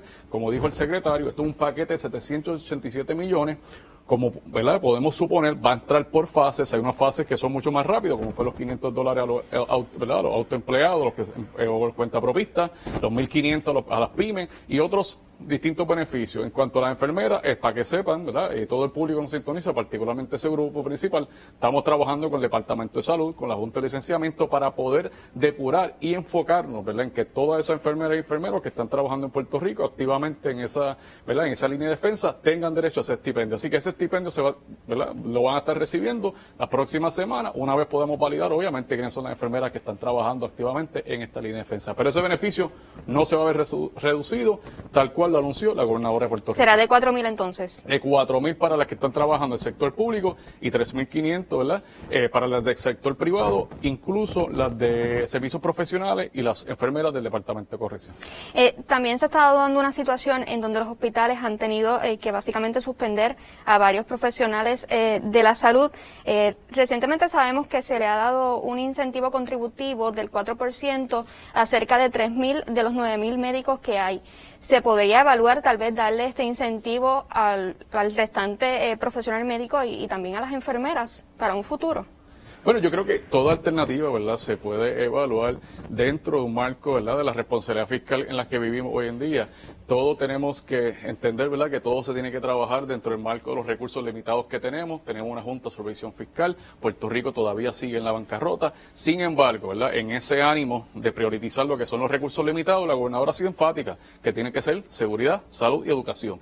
Así se había plasmado en el presupuesto que se había presentado, así se había plasmado en el plan fiscal que se había presentado. Así que todo se puede evaluar, pero ciertamente tenemos que reconocer que para poder comprometernos en una medida tan trascendental como esa, tendríamos que ver, ¿verdad?, cuál sería el impacto fiscal. Todavía no tenemos una claridad de cuál va a ser el impacto final, ¿verdad?, este, de esta pandemia en la que vivimos. Hay unos estimados, ¿verdad?, que ya lo ponen en un impacto directo alrededor de 4 mil millones de dólares, 4 billones. Al final del día, todas las, alternativas que podemos podemos considerar se van a considerar, pero dentro de ese marco de responsabilidad fiscal en el que vivimos. Sabemos que los incentivos no van a ser suficientes. ¿Qué planes hay para poner en marcha la economía luego que pase esta pandemia? Pues excelente pregunta. Hemos estado trabajando, ¿verdad? La gobernadora ha sido más que responsable. No solamente fue la primera gobernadora en todo los Estados Unidos de decretar una, un toque de queda el 15 de marzo, incluso reconocer este, la emergencia del 13 eh, de marzo, ese viernes 13 de marzo, en el que ¿verdad? la perspectiva de Puerto Rico cambió. Y en ese mismo sentido, no solamente estableció un Task Force eh, de salud, estableció un task,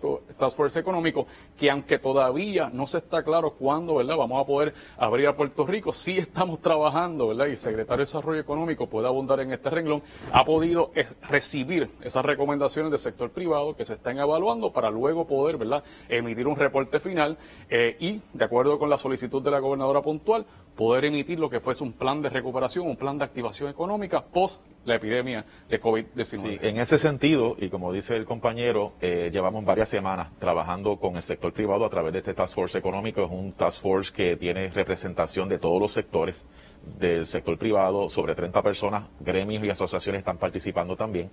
Eh, mantienen una comunicación táctica con el, el Task Force de Salud, eso es muy importante. Eh, eso es algo que está ocurriendo y está dividido básicamente en tres grupos. Número uno, eh, un grupo que está enfocado en presentar propuestas eh, sobre la situación actual, sobre el curso de la crisis y cómo esas propuestas nosotros en el gobierno las podemos evaluar y ahora en conjunto con el Task Force de Salud para poder seguir navegando esta situación que evoluciona día a día y que no tenemos certeza hasta cuándo va a durar, pero es importante esa coordinación y ese diálogo con el sector privado durante la crisis, número uno. Número dos, un segundo grupo que está ya evaluando propuestas para la consideración del gobierno con respecto a una transición ordenada de salir de la crisis hacia la recuperación. Y tercero, el tercer grupo, medidas específicas eh, o re- recomendaciones o propuestas para el gobierno para la reactivación y la recuperación de la economía posterior a la crisis.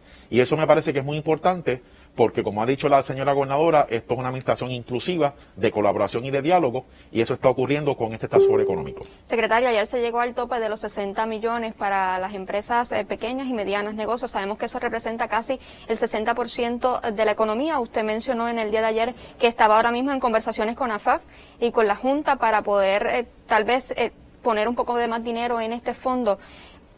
¿Existen los fondos suficientes para, para dar todos estos incentivos y si se ha llegado a algún acuerdo eh, en medio de estas conversaciones que usted ha mencionado?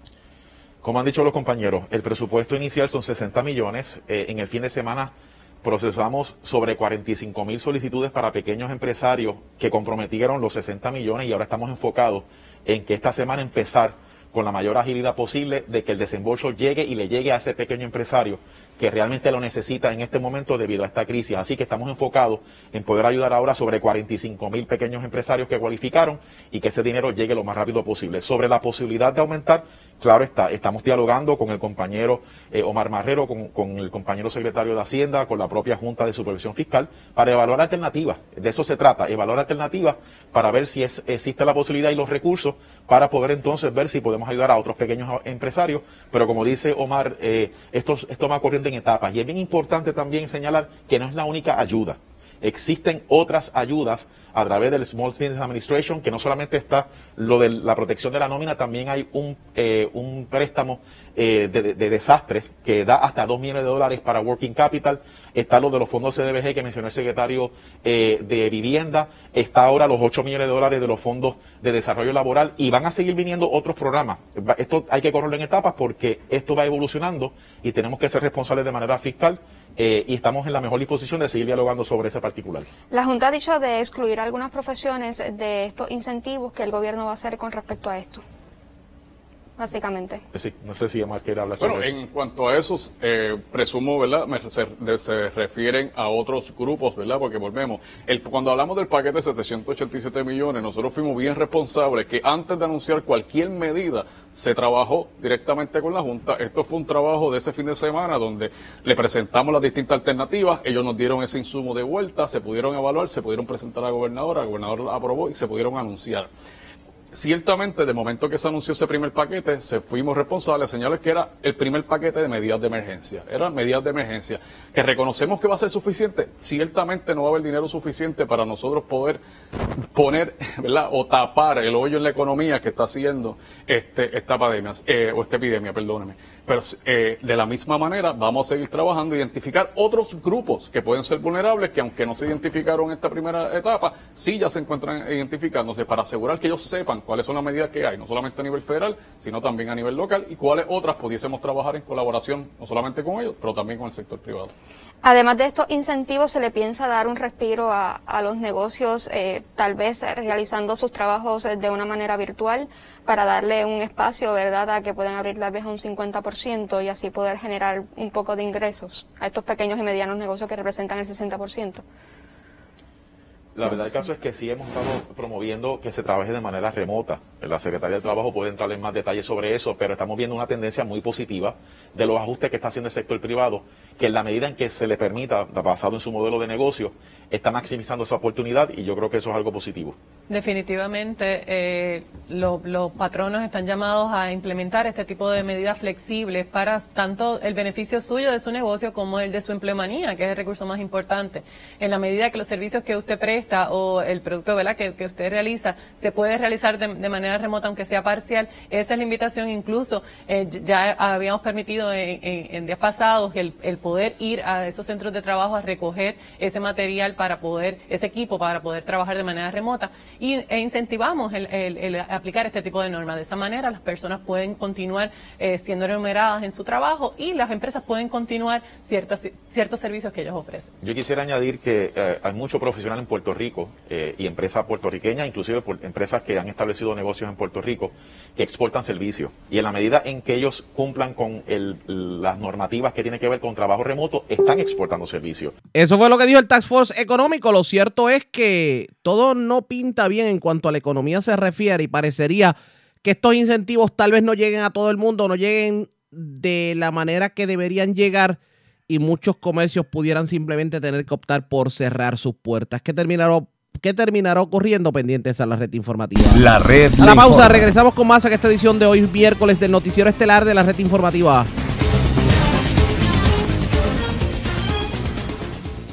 La red le Señores, regresamos a la red le informa, el noticiero estelar de la red informativa. Gracias por compartir con nosotros. Usted se preguntará qué va a pasar con aquellos que no han podido renovar el marbete de marzo Estamos en el mes de abril y todo tiende a indicar que la cosa pudiera alargarse. ¿Y qué ha pasado con, o qué pasaría con aquellos que no han podido eh, renovar, debo decir, sus licencias de conducir y sus permisos especiales? Pues hay una extensión hasta mayo y de eso nos hablará el jefe de Obras Públicas, el secretario de Obras Públicas, el ingeniero Carlos Contreras, lo tengo en línea telefónica. Saludos, buenas tardes, bienvenido. Buenas tardes, José Raúl, y buenas tardes a todos los que sintonizan la red informativa. Gracias por compartir con nosotros. Hay extensión hasta mayo, ¿cierto? Correcto, a las personas, ¿verdad?, que se le vencían ya sean los malvetes o las licencias de conducir en marzo o en abril de este año, ahora van a tener hasta el 31 de mayo para poder, ¿verdad?, circular con, con esos documentos vencidos sin que tenga problemas. Ya, ¿verdad? Nosotros estaremos monitoreando la situación. Si posteriormente, ¿verdad? Pues sigue el cierre, pues obviamente estaríamos considerando extender nuevamente. Pero por ahora, pues por lo menos esas personas que se les venció marzo y abril, hasta el 31 de mayo van a poder estar transitando sin que estén violando la ley. Sería hasta el 30 de mayo, me dijo. 31 de mayo. 31 de mayo. Que si un, que si un agente de la policía los detiene, pues están en ley por el momento. Es, correcto, o sea, hasta el 31 de mayo van a estar en ley. Nuevamente, lo que se venció en marzo y en abril. No, si viene como porque eh, se te había vencido en noviembre o diciembre, esos no están cubiertos por esta resolución, porque esas personas pues tuvieron tiempo para haber hecho su, su gestión y ponerse al día antes de que hubiese el cierre de los sescos. Esto lo estamos haciendo por las personas que no pudieron hacerlo, ¿verdad? Porque los sescos han estado cerrados desde mitad de marzo y lo que va de abril. Pero esto se hace presumiendo de que a mitad de mayo pueda levantarse el toque de queda. ¿Qué pasaría si el toque de, queda llega precisamente al 31 de mayo? Eh, entonces se darían algunos días adicionales para que las personas puedan ir al sesco y sacar el malvete.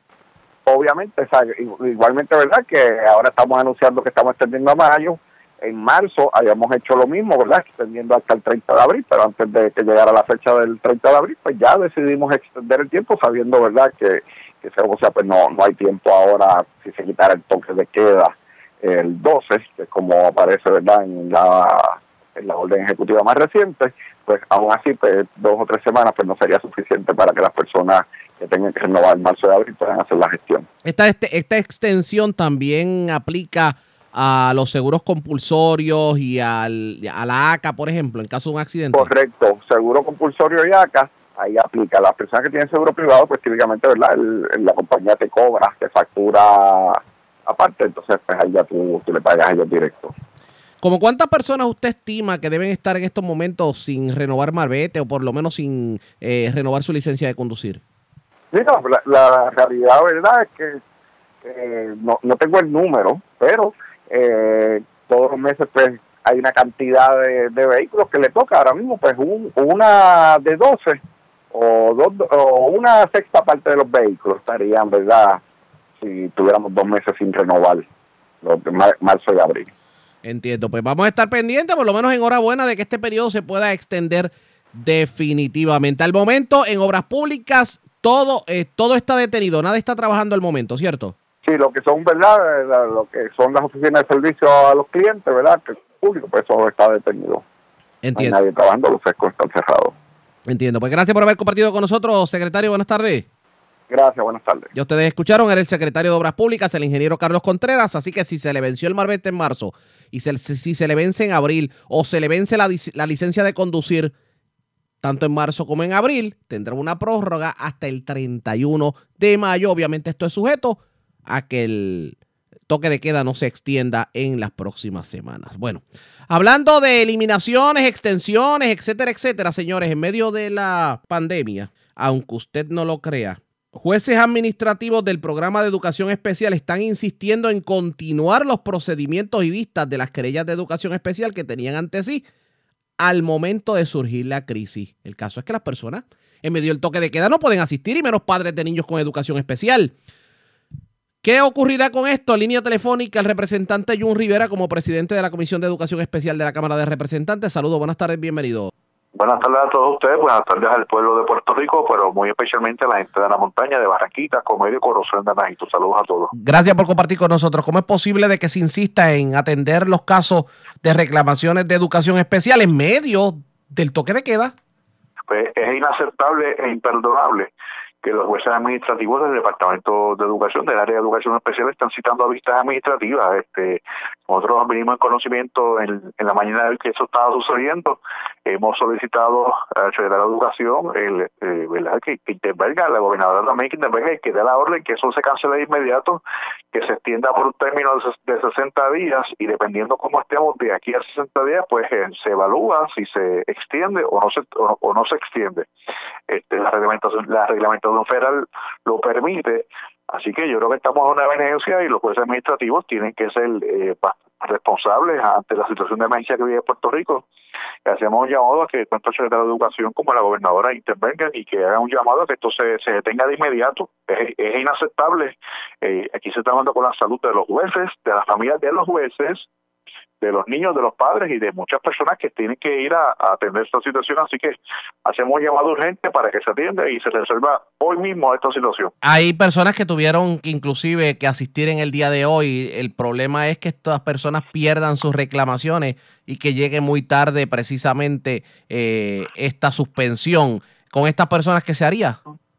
Bueno, yo yo le yo te digo, yo le envié una carta ya al secretario de Educación, eh, al secretario, el, al licenciado Eliezer Ramos del área de Educación Especial, le envié la comunicación también, indicándoles que esto se tiene que detener, hay que buscar alternativas a estos padres para que el- después de 60 días, un término de 60 días, resolver el problema. Este no es el momento de atender eso.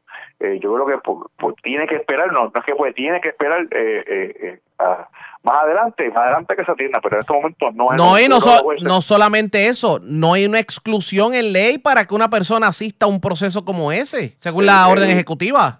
Eh, la, la, es correcto, tienes toda la razón y, y la reglamentación federal permite que se extienda el término, ¿sabes? Que, el- los jueces lo saben.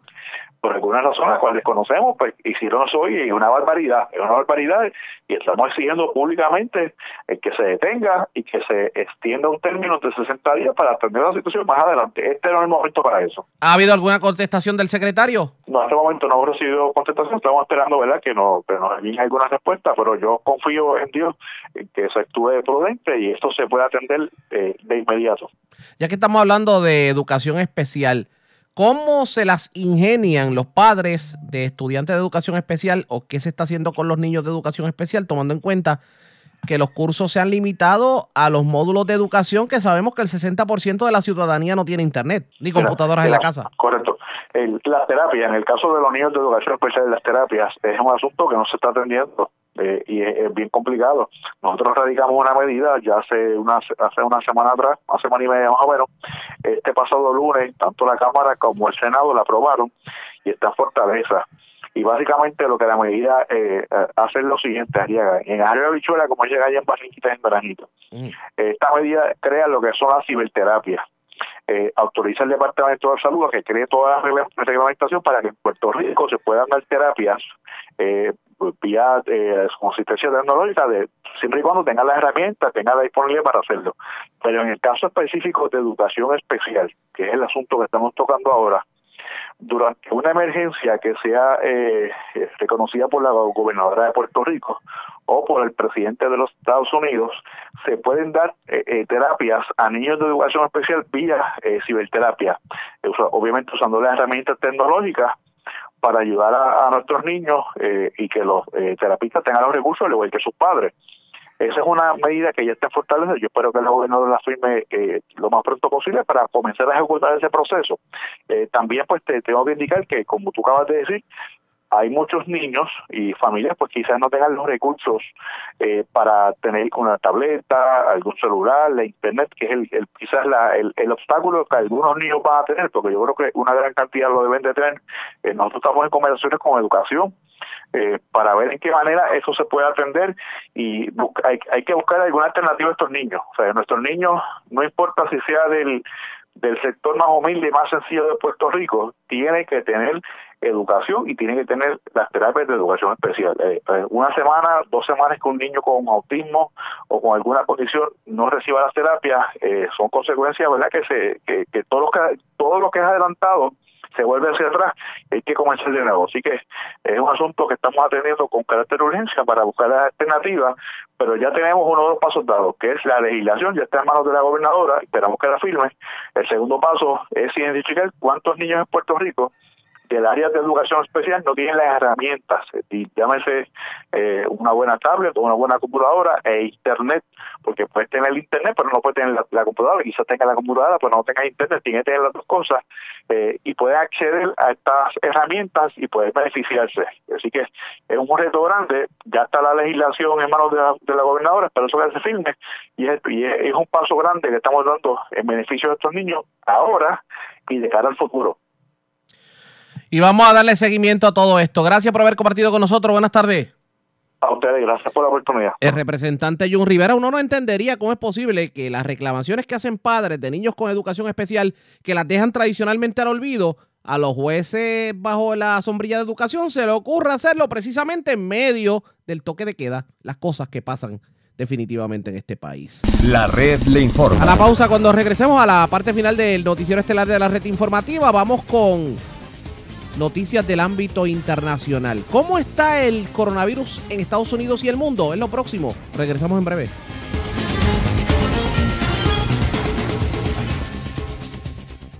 La red le informa. Señores, regresamos esta vez a la parte final del noticiero estelar de la red informativa. Como hacemos a esta hora de la tarde, y ya es costumbre, vamos a pasar revista sobre cómo está el coronavirus a nivel de, a nivel de Estados Unidos y a nivel del mundo. Enlazamos en estos momentos con la voz de América es Yasmín López quien nos resume esta hora de la tarde lo más importante en el ámbito nacional e internacional.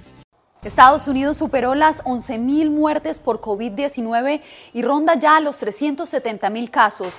Y en plena crisis por la pandemia, la Casa Blanca llevó a cabo una serie de cambios en la cúpula de su equipo de comunicaciones. Bricio Segovia nos cuenta más. La portavoz de la Casa Blanca, Stephanie Grisham, abandona el cargo para ejercer como jefa de gabinete en la oficina de la primera dama, donde ya fue portavoz antes. El cambio se da en plena crisis por el coronavirus y un día después de que las autoridades de salud descartaran dar una fecha en la que el país volverá a la normalidad. Si volver a la normalidad significa actuar como si nunca hubiera habido un problema con el coronavirus, no creo que eso vaya a pasar hasta que tengamos una situación en la que podamos proteger a la población.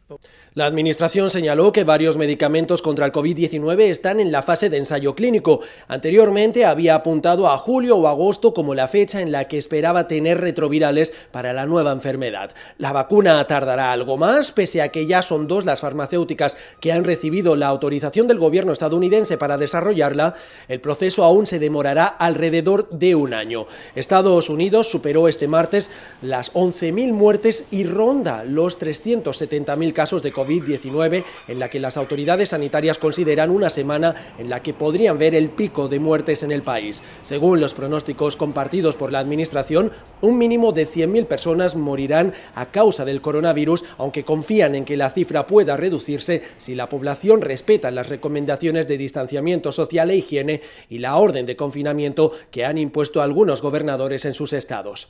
Desde Washington, desde el confinamiento, les informó Bricio Segovia.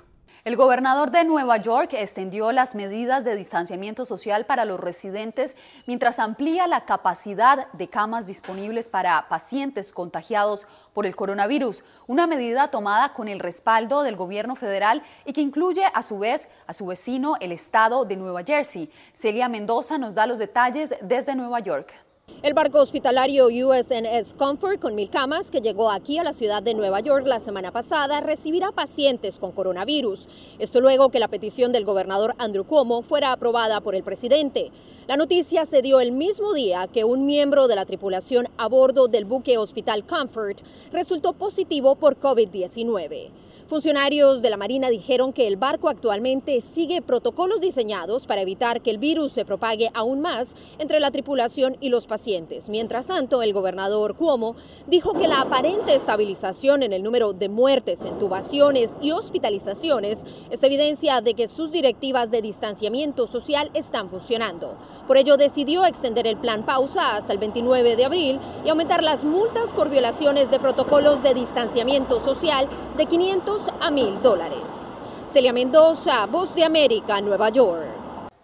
Mientras tanto, en Miami las autoridades cuentan con unas 3.000 camas dispuestas para la atención de potenciales pacientes contagiados por el coronavirus. Esto ante el incremento de resultados positivos en esa ciudad.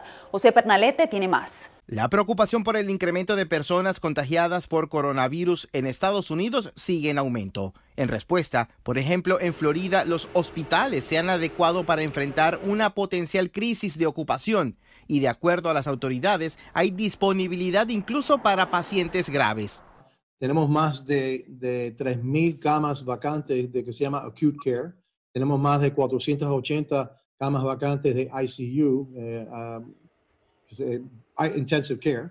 Y, de respiradores, eh, ventiladores, tenemos más de 750. También tenemos más de 200 ventiladores que están en, que se llama standby. Y también tenemos más de 400 ventiladores que se pueden, se pueden convertir de uso en lo que son los cuartos de operaciones a cuartos de ICU. El alcalde de condado, Carlos Jiménez, también actualizó el estatus de la instalación del hospital de campaña que se construye en el Parque Ferial de Miami-Dade. Allí hay una carpa con 250 camas y se alista otra instalación adicional. Hay otro hospital ahí que ya se puede construir en 72 horas, otras 250 camas. También viene con, su, con sus ah, doctores y enfermeras, así que es, es funcional, eh, es autónomo Ah, así que espero que no se tenga que usar, pero si se tiene que usar, lo tenemos ahí. Estos hospitales se construyen bajo el protocolo de preparación de desastres por huracanes. Por otra parte, también se dará inicio a un estudio al azar de personas a las que se les tomará muestras para verificar en cuestión de horas si están contagiadas. Las personas elegidas recibirán una llamada del condado para participar. José Perralete, Voz de América, Miami. A medida que aumenta el número de casos por COVID-19 alrededor del mundo, hay mayor interés de los pacientes más graves para tener acceso a un tratamiento con una droga experimental llamada Remdesivir. Pero el antivírico aún está en ensayos clínicos. Verónica Villafañe nos da los detalles desde Los Ángeles. Para miles de enfermos graves con COVID-19, estos viales contienen la esperanza de su salvación es la droga experimental Remdesivir del laboratorio Gilead de California. El doctor Sanyal explica su función. Esta es una droga antivírica diseñada para disminuir o detener la multiplicación del virus. Una vez que el virus no puede multiplicarse más, la carga del virus disminuye y los sistemas del cuerpo pueden hacerse cargo y ayudar al proceso de curación. Aún no se ha comprobado su eficacia para tratar a personas infectadas por el nuevo coronavirus, pero pacientes con COVID-19 alrededor del mundo están tratando de inscribirse a nuevos ensayos clínicos que ahora están reclutando a pacientes y los Institutos Nacionales de Salud de Estados Unidos, que comenzaron el primer ensayo del Remdesivir en febrero en la Universidad de Nebraska, están ampliando su estudio para incluir a más participantes debido al gran interés. El estudio compara Remdesivir con infusiones de placebo y ni los pacientes ni los médicos saben quiénes están recibiendo la droga hasta el final del ensayo. Esta es realmente una situación muy grave y difícil para todos nosotros, pacientes, familias y profesionales de la salud. Es una carrera contra el tiempo.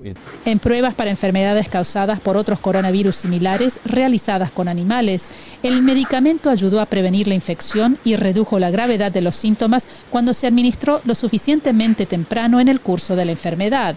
Los primeros resultados de este ensayo se esperan a fines de abril.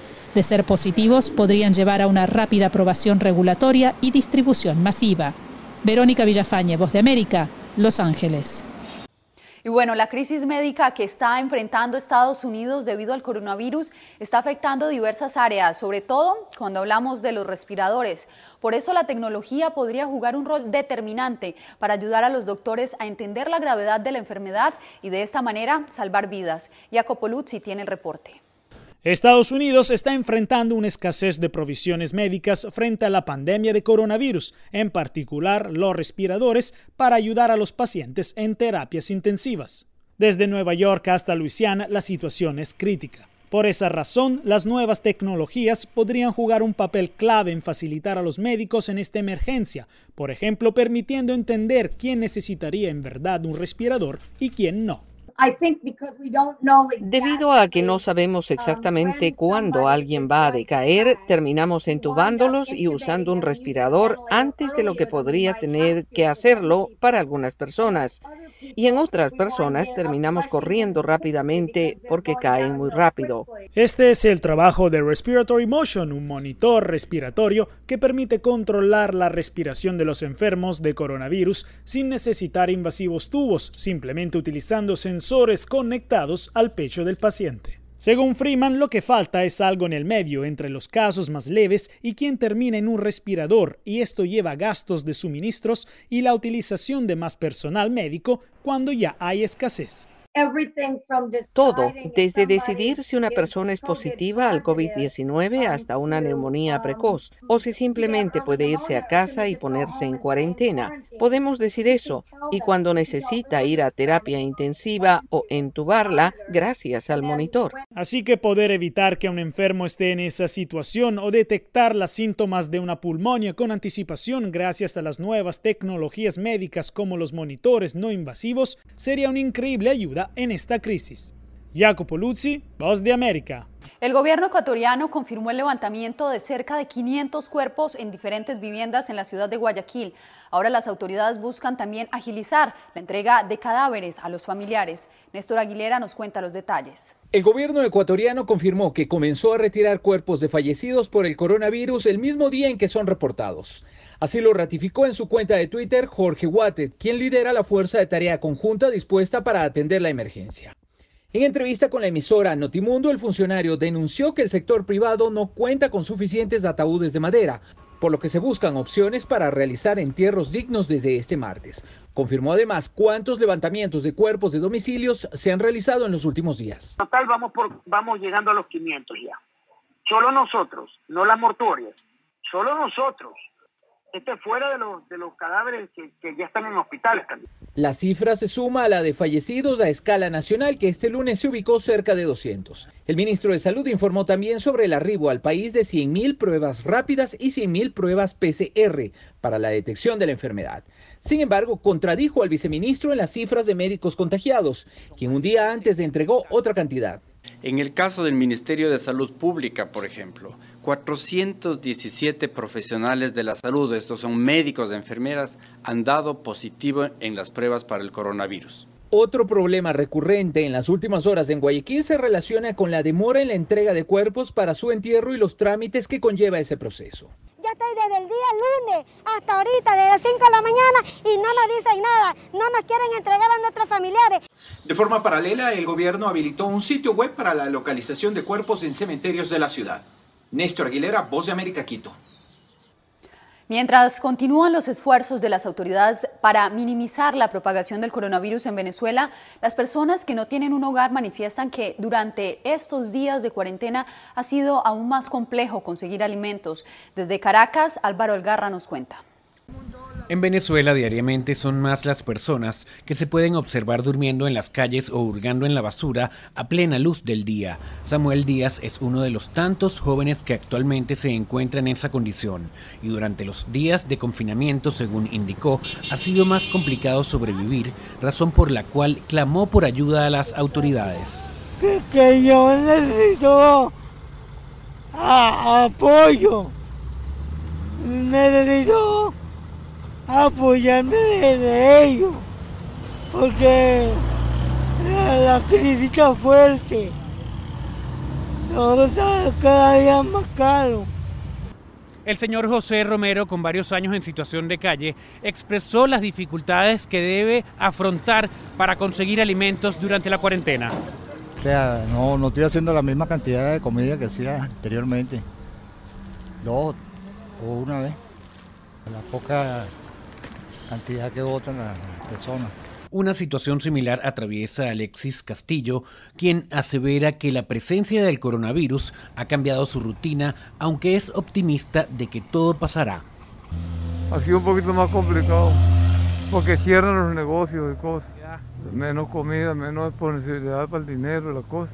Que coya que no salgan para la calle si no tienen necesidad, para que haya ese virus de aquí rápido de Venezuela. Aunque no hay cifras oficiales de las personas fallecidas en situación de indigencia en el país, durante esta crisis el gobierno en disputa ha informado sobre el aumento de los planes sociales para los habitantes de escasos recursos durante la pandemia. Álvaro Algarra, Voz América, Caracas. La red le informa. Enganchamos los guantes, regresamos mañana jueves a la hora acostumbrada cuando nuevamente a través de Cumbre de Éxitos 1530 del 1480 de X61 de Radio Grito de Red 93 y de Top 98 le vamos a llevar a ustedes el resumen de noticias más completo de la radio. Hasta entonces, que la pasen bien.